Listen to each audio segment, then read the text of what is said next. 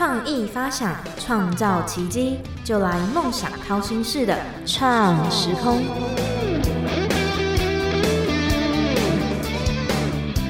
各位听众朋友们，晚安、午安、早安，欢迎收听《梦想掏心事》的创时空，我是景景。那在今年的二月份，我们跟台北室内设计工会一起举办了这个好家百百款室内设计奖。那本次的竞赛呢，都是围绕在永续设计。那当天我们选出了金银铜的优秀选手。那我们今天在节目中，我们也邀请到，同时是金奖的得主，也是最佳永续奖的获奖人李伟跟设计师，以及本次活动的支持企业长体空间视觉有限公司的经理，来到我们的节目中。那我们邀请两位先跟听众朋友打声招呼。听众好，嗯，主持人大家好，我是设计师李伟根。呃，听众好，设计师好，基金好，呃，我是林子君。好的，两位就是刚进来的时候跟我提到的都是第一次，感觉有点小紧张。那呃，我们节目中就是有两个固定的提问，这是我们跟其他的 podcast 节目比较不太一样的地方。那就是会比喻自己像什么料理或是水果。我们先请呃经理先跟我们谈一下自己像哪道料理或是水果好了。我觉得自己蛮像梅干菜扣肉的，是怎么说？呃，因为我是客家人嘛，是。那你看我的皮肤也比较黝黑，嗯，然后这道菜也比较没有这么起眼。不过，嗯，这道菜是客家人平常或是宴客都会用，呃，都会呃端出来的菜，是。然后吃完之后，它是会有回甘，所以我希望自己也能够带给呃听众或是朋友一些回甘的感觉。觉得呃，经理的整个在应该说在广播里面整个发音咬字，觉得非常的特别啊！真的吗？谢谢，好感你吗？那设计师这边呢？嗯，我跟这个林经理有点类似啊。我觉得我自己比较像一道菜叫咸蛋苦瓜。是，我当然不是苦瓜，我应该是咸蛋那一个。怎么说？那其实就是这样，在这个整个人生的就是阅历过程中啊，其实。辛苦的多，是，但是呢，就是我们在做的默默做了很多事情的的背后呢，产生的效应呢，跟回响呢，就像这个吃咸蛋苦瓜一样，非常非常的下饭配菜，所以我觉得我是属于这道菜的一个个性，对。两位在比喻自己像哪道菜的过程中，感觉都跟自己的人生经历有一点关系。嗯，那因为我们的节目啊，就还是讲到是自己的事业，然后工作。那我觉得听众朋友应该也会很好奇，就是成功的人他们自己面的第一个梦想是什么？我们先请嗯林经理好了。呃，我念书的时候很喜欢梁丹峰的画。然后也很多人说我是学化工，为什么会走入这个行业？事实上，我们家以前是做服装的。嗯，然后我看那个服装，有时候做旗袍，大家知道梁丹峰老师他其实常会穿旗袍。那家里看人家做做旗袍，然后穿旗袍的时候很优雅。嗯，所以其实我小时候第一个梦想，真的是很想拿着画笔和画本，穿着旗袍去旅行的画家。哇，对。还 就重点是要穿着旗袍的，对，因为 旗袍就很能呈现呃那种优雅感。然后还有看张曼玉的那个跟梁朝伟的电影里面，就觉得哦，那个材就是面料跟我现在的工作也很有关系。还所以小时候的梦想跟我现在其实也还蛮有相关。对，嗯。那设计师呢？嗯，如果要讲到这么你小时候的梦想，我小时候也是，应该在在我初中以前呢，我。手上画过的画作啊，大概都不会留在我自己手上。从小爱画画，是，所以呢，其实从小就已经想到往艺术啊、绘画这方面去走。嗯，但是走到后来，我发现我更喜欢空间，所以那个时候就是一心就抱抱着就想走建筑设计这个这个科系。嗯，后来如愿读了建筑设计，曾经还跟家里面有过冲突，也被爸爸。三过巴掌，就认为我应该帮家里的事业，而不是继续走自己的想要走的这个这条之路。所以这个应该算是我最初期的一个梦想。嗯，对。那呃，不管是以前想做的，还是现在想做的，就是其实我觉得，我觉得跟访过这么多来宾啊，我觉得都会有一点点相关。就是就算可能不是，可能有人想当漫画家，但是他可能现在不是漫画家，但是他可能也是在做设计，也是在画图。所以我觉得。可能这都是有一点关联的啦，对。那呃，首先这边还是想要先询问经理说，因为这次的活动还是围绕着永续嘛，那在长体空间的这个企业的永续方向大概是什么样子？呃，我觉得可以从很多方面来讲哈，当然我们还要努力的地方蛮多。可是我们今天从公司这一块来讲，因为呃疫情的时候有很多的分流，对，那我们公司当然有配合政策，那。疫情之后，事实上我们也发生了呃实际的案例，比如说我们有个呃会计同仁，她的婆婆身体不好，就来跟我们谈说，她可不可以就一个月来只上班一次，因为现在线上作业很方便。然后还有一个同仁结完婚之后，她想要呃怀孕生小孩，然后就跟我们谈说，一个礼拜只来三次。那当然大家就会想说，你一个礼拜来三次，对企业还有对员工，你怎么去做考核？当然要坐下来讨论。那我们蛮庆幸的，这位同仁后来我们也让他一周呃只上班三天，那他的表现还比。一周五天还蛮好的，对，所以这个就减少了他的交通啊或什么的。然后再来就是说，以前我们常常要准备样本书，一个是放在我们的展厅，那其他可能要准备很多本要送到事务所。嗯，那可是因为现在疫情之后，疫情期间就有些在家里上班的设计师可能就没有办法说我我我要到处送，所以我们后来就发展出所谓的呃数位配材的这样的简报。那这样子有个好处就是我们可以。减少，就像刚才讲的，也不用这个交通的往返。是，那我们的样书也不会像以前这样买买很多本。现在只要一本就可以了，而且毕竟在我们的展厅，我们的呃样绝对是更丰富，所以就会减少说这样子买样书的浪费。对，然后再来最后就是说我们的材料，呃，比如说壁纸啦，还有布料，其实所有的制成当中，最呃重要的是一个染色，染色的部分其实会跟水源是很有关系。是，那所以我们蛮庆幸我们代理的一些的材料，他们在染色的这一块，呃，对于水源这一块的如何去重视我们这个。环境，他们其实有非常多的严苛的一些呃，要根据欧盟啦，或是美国呃美规的标准都有。对，嗯，我觉得像刚刚经理讲到这个样书的这个，我觉得是呃整个时代的改变，就像是我觉得像坐在办公室里面，就是其实我们以前可能他们会印，就是可能我今天要去跟客户谈一个什么，然后我们就要印一大堆资料，所以现在大家好像也都习惯拿着 iPad。然后就是带着 iPad 走，就是也是也是大家小小的一部分，也可以整个大家加起来就是一个很大的永续这样子。对，因为我们公司英文名字叫 Luck and Touch，是为什么叫 Luck and Touch？就是说材料你可能要看得到、摸得到，你才知道说哎是不是我我要的。嗯。可是我觉得就像你刚才讲的，现在的呃三 C 啊或者是电脑实在很方便，有时候视讯就可以拍照看得出那些的质感。嗯。对，所以我觉得现在就就很方便，对，也不用像以前我们要扛。很重的样书，对。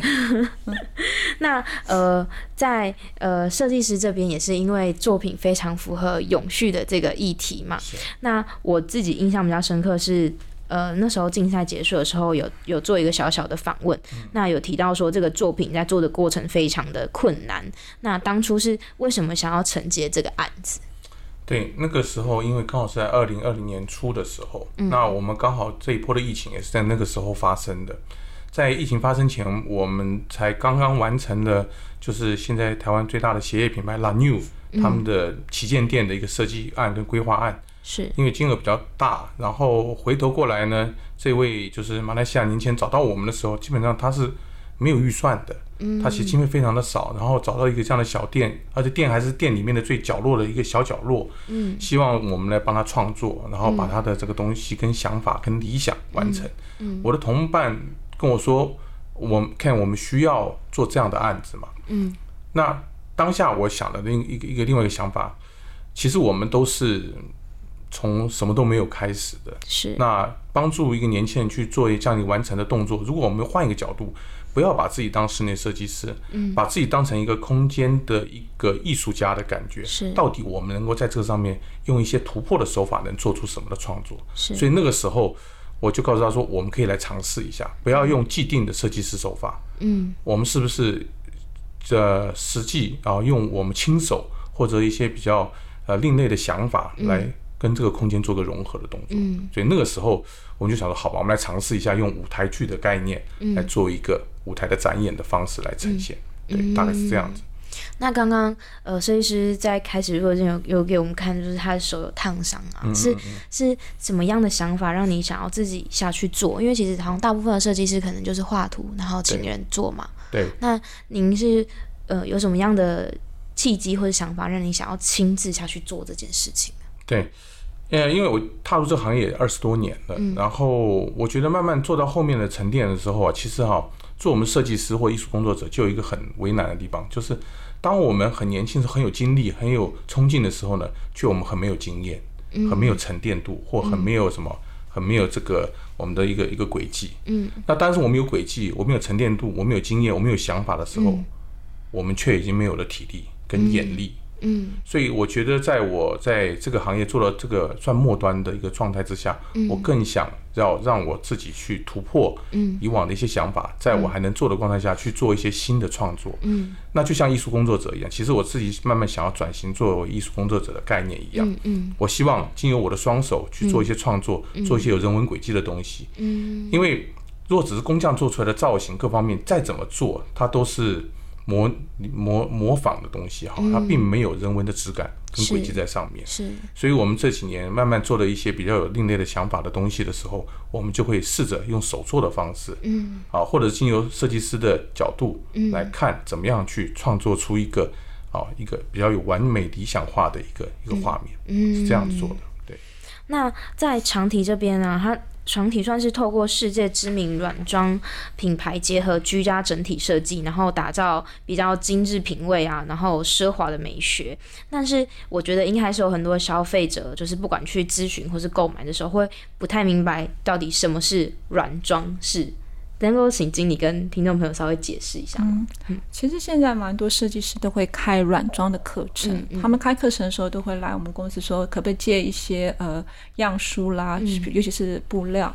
那我讲的布料，你布料就可以延伸很多，嗯，比如说我们现在做的家具啦，嗯，窗帘啦，抱枕、床品，嗯，或者是壁纸，壁纸可能你觉得想说好像是墙面，其实没有，现在壁纸它可能柜面、柜地，它可以应用的范围很多。多，嗯，那所以你看哦，抱呃抱枕这些，它其实可以随着个人的心情，嗯，可以随着你的季节来做变化，嗯，所以软装的东西，你就会发现它是很可以是随时去变化的，是，所以我觉得就从这样比较简单来讲，我觉得软装就是你可以随时可以更替的，对，对，所以我觉得呃，它其实是无限可能的，嗯，因为我们也会成长。可能你你年小的时候可能喜欢粉红色，嗯，那可能过了五六年又会改变颜色。那可如果是硬体的话，它可能比较难去拆除。尤其我们刚一开始在聊天保护古籍的这一块，是还是软装它可以改，或者是你的如果你的抱枕的材料还是好的，是你甚至可以拆开来做成拼布的方式。其实它是很很多想象空间可以来做的。对，那。呃，我觉得大家应该也特别想要知道，就是其实办活动是不容易嘛。那为什么长体空间会想要赞助本次的这个活动？嗯，呃，这一次的主题就是健康、嗯，永续，还有功能，嗯，还有我们看到设计师有放了一个那个 自己在在拍，因为自媒体现在是非常呃做行销很好的一个工具，嗯，那他呃代理市长也很有理念，他特别讲了，就是你报名前五十名的还可以做这样的口语训练，嗯，我觉得我们自己接触非常多的设计师，嗯，有些设计师真的很有才，可是他怎么去表达，嗯，我觉得是有。需要呃，包括我们自己也是哦，还需要很多磨练的地方。是，但是呃，理事长推出这样子，又可以训练口才，又可以让就像呃，设计师在这边可以让大家看得到，所以我们也觉得可以尽一份力量，所以就暂时了这次的活动。对，我觉得这次活动说就是呃，让设计师自己来讲自己的理念这一块，我觉得是呃，我觉得说话这个是未来的一个趋势，因为我像我前几次跟一个。就是有点像是去踩点，然后写新闻。然后他就跟我提到说，他们公司除了有在接就是旅游之外，他们也有在帮忙接帮人家提案，就是呃，可能某个 B 公司他要跟政府拿一个标案，但是他们公司没有没有这个人，没有这个人才可以去提案，这个 A 公司就帮他做。然后有标到的话，就是他们可以做这个分成；那没标到的话，你就是付我一个固定的钱这样子。那我我自己会觉得，就是就像刚刚经理提到的，设计师其实有很多都非常有自己的才华，但是如果那更能够表达自己想要的这个理念的话，我觉得在不管是在自己的道路上，都会有更多的选择，然后也会被更多人看见。所以我我自己非常喜欢这个活动。那呃，对于设计师来说，想要符合永续，可能跟产品有很大的关联。就像是刚刚经理有提到说，软装的不管是枕头，然后它的皮革。就算你觉得不喜欢这个颜色，你也可以做拼接的，做成不一样。那这个设计师这边有没有什么商品是可以跟其他设计师或者是刚进入这个业界一起分享，是呃可以符合这个永续的？嗯，像那个林静刚今天带来的这个外部啊，嗯，它就属于符合永续的概念，嗯，因为它第一个它耐用度高，嗯，然后也耐紫外线，嗯，然后呢本身它这个不一样呢，它又比较环保。好，在染色过程也是相对环保的状态，这都是比较永续的。嗯，那除了这种软装的一些部件之外，其实我最喜欢用的一些比较偏向永续的部件，反而是一些使用过的材料。嗯，好，为什么像我在一十文那个案子里面会用枕木？嗯，是因为它是被使用过。它是有岁月的痕迹跟味道，因为整木它是泡在桐油里面的，是，所以不管我怎么刷洗完放在室内，它都会淡淡的一股桐油味会出来。其实它勾勒出很多我们小时候的回忆，跟我们小时候可能坐火车，现在年轻人坐不到火车的感觉，因为有小时候坐的是平快嘛，窗户打开，所以你永远闻闻得到柴油味。跟火车轨道的同油味是，那都是一种轨迹的人文轨迹在里面。那再来就是像是我也喜欢用一些金属类的东西，然后比较具有手做的质感。一般都是想说金属不锈钢或铁件，但更多的我们现在喜欢用一些铜的东西来做做创作，因为铜的东西其实它的温度、它的质地比较柔软啊，做出来的造型跟各方面会具有很大的一个痕迹的概念。嗯，所以我们喜欢用这样的。大概类似这样的环境的部件去做做我们要在空间里面创作的一些艺术啊，或者是画龙点睛的作用，对，大概是这样。我还可以分享一个小故事啊，我刚才不是提到说样书以前可能就会丢掉啊，或什么，其实对环境是很不好的。嗯，然后最近我们有一个案例哈，嗯，然后设计师的业主就我。不讲设计呃业主的名字，不过他的名字三个字都是跟颜色有关。是，后来设计师就跟我讨论说，哎，有没有可能做跟他用他的名字来做一个有关的呃，比如说一幅画或是什么。后来我们呃这位设计师就找了一个专门做皮件的，那皮件会有做一些扭转花朵的那种做法，嗯嗯，所以我们就找了有比较稍微硬挺的，嗯，那个已经是过期的布，就用了设计师的呃用了业主的名字三个颜色去做出一幅画，本来是要被丢掉的样本书，结果用他的名字来做成属于他业主。最喜欢的风格的的呃，做成像一幅画之后，它反而是本来是可能要负分的一个材料了，最后因为这样做成一幅画，业主很开心，甚至还付了。五位数字的一个价格来买了这个作品，就像设计师讲的，它反而变成了一个艺术品，而且是符合业主要的。这也是软装嘛，对不对？你利用这样的呃材料来做出一个呃符合业主，也符合我们呃不想再丢掉这些材料的一些概念。对，我觉得刚刚提到说，就是呃，我觉得可能现在这个世代，然后加上层次不一样，我觉得大家感觉呃。比较喜欢开始追求有一种怀旧、怀念的这种情怀在，不管是呃，就像是我平常有以前，我觉得以前去看展的时候，大家可能就是比较想要看它新颖的东西，但是最近去看展，感觉像我最近印象比较深刻是在那个北流，然后他就是打造一个就是。呃，刚提到那个火车，就是火车的那个空间，然后就会有那种很怀旧的感觉。我觉得这个可能也是跟呃我们迈向永续这个道路上也有一点点关联，这样子。对。那刚刚设计师有提到，就是呃在设设计这个案子的使用的材料，那经理也可以分享几样长体符合永续的产品吗？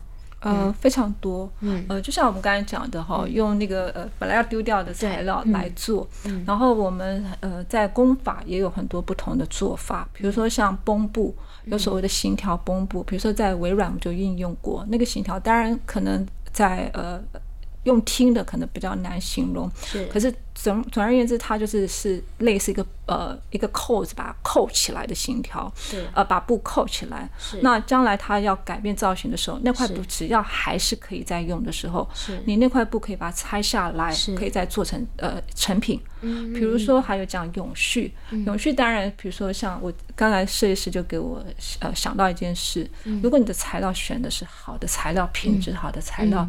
你看国外很多做家具，为什么他们选牛皮？以牛皮来说好了，你好的一个家具，它可以传承到二代、三代。你说这是不是永续？是，也是永续。呃，所以是讲的用铜啦，用其他的，你只要做得好，那也是永续，因为。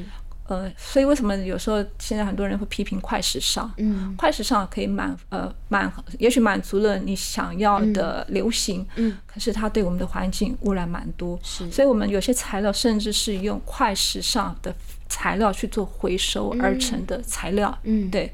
然后还有我们常常说，如果你不要。呃，即使是衣服，嗯，你不一定要把它丢掉，你把它拿起来再做成拼布或是什么的，其实那也是对环境很好的一个，你可以发挥你的手艺啊或什么的，对，嗯那呃，像近年大家都会看到轻装修重装饰是这个趋势嘛？那设计师有没有什么样挑选的技巧可以跟听众分享？嗯。呃，因为 在台湾的话，我们软装跟硬装啊，设计师是合二为一，一次做的。嗯，但是在大陆的话，他们是完全分开的。嗯，但是我们面对软装的部件跟摆设的时候，其实对于一般非我们这种专业工作者的，我们通常都给一个建议是这样：物件从大的开始挑。嗯，先设定大的物件在你的室内空间作为布置，因为布置布置这个东西啊，软装的东西。一般的就是民众来说，他不会一次到位，嗯，所以我们建议是用这样的方式，先比如把沙发、餐桌这些先到位了，嗯，再慢慢去布置你其他小的东西，嗯，色系的话，大概以浅色为优先布置，再来会加重颜色，嗯，通常这个这个就是比较大家设计师应该会知道，就是在做颜色搭配的时候，通常大面积会是浅色为主，嗯，小面积你就可以用重色来做点睛的动作，嗯，这样的整个配色比例会比较。比较和谐，比较完整，啊，这是我们给的一个建议。嗯，对。那经理这边有没有什么对于软装修商品的知识或是注意事项，可以给听众？呃，刚才设计有讲从大到小，那我就讲小的部分啊，呃。材料上面可能你要注意一下一些特性啊，尤其是新手在做的时候，可能有时候都会忽略到材质上面的一些特色。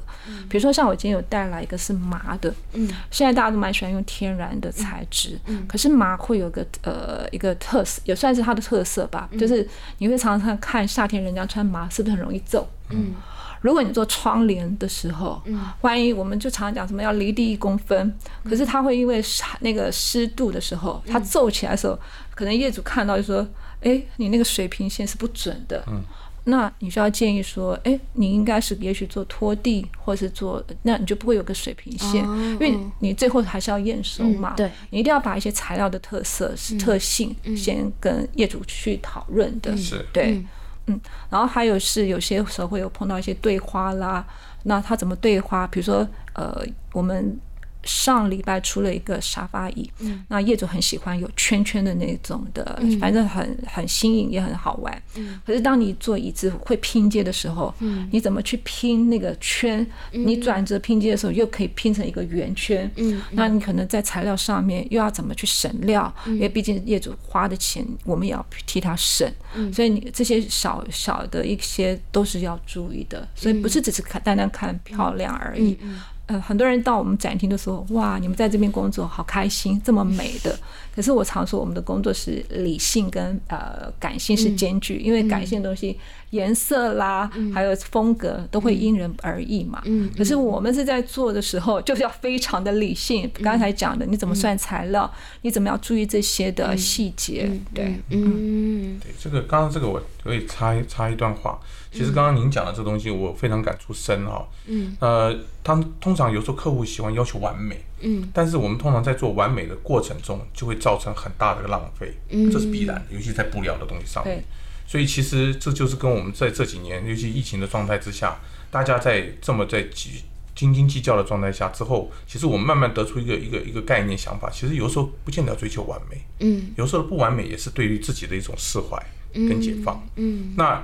我们如果什么事情都看到对对纹对缝什么全部对的完美的状态之下，到底我们的追求是看到所有东西完美吗？嗯。可事实上，我们的生活周遭没有那么多东西完美。嗯。大致上都是不完美的。嗯。对我，所以其实在于永续的概念上面，其实应该要追求的，它应该是一个一个自然的状态。嗯。我觉得这个东西会变得非常重要。所以为什么我们喜欢用一些这种自然的状态的东西来做，而不要创造一个好像过于完美的状态？对。嗯。今天在今天的这个访谈，在设计师呃的用字遣词里面，听到非常多情怀跟情绪的那种感觉。